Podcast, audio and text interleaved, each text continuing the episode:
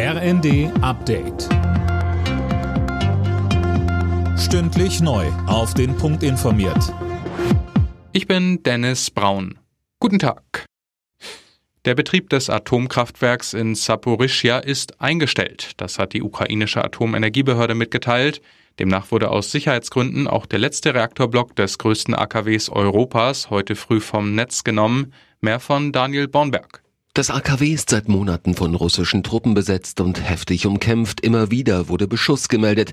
Russland und die Ukraine machten sich gegenseitig dafür verantwortlich.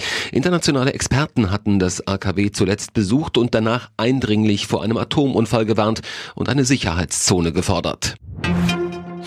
Die Pläne der Schweiz, ihr Atommüllendlager nur wenige Kilometer entfernt von der Grenze zu Baden-Württemberg zu bauen, sorgen in der Region für Stirnrunzeln.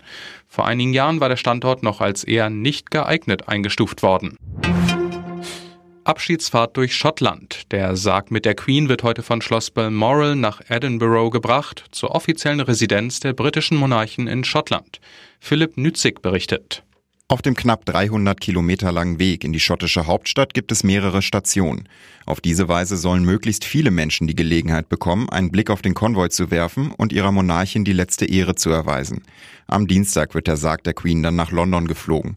Hier wird er aufgebahrt, damit die Bevölkerung mehrere Tage lang Abschied nehmen kann.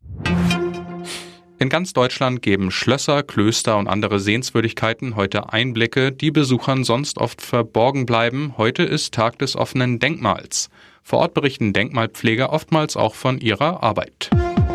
Alle Nachrichten auf rnd.de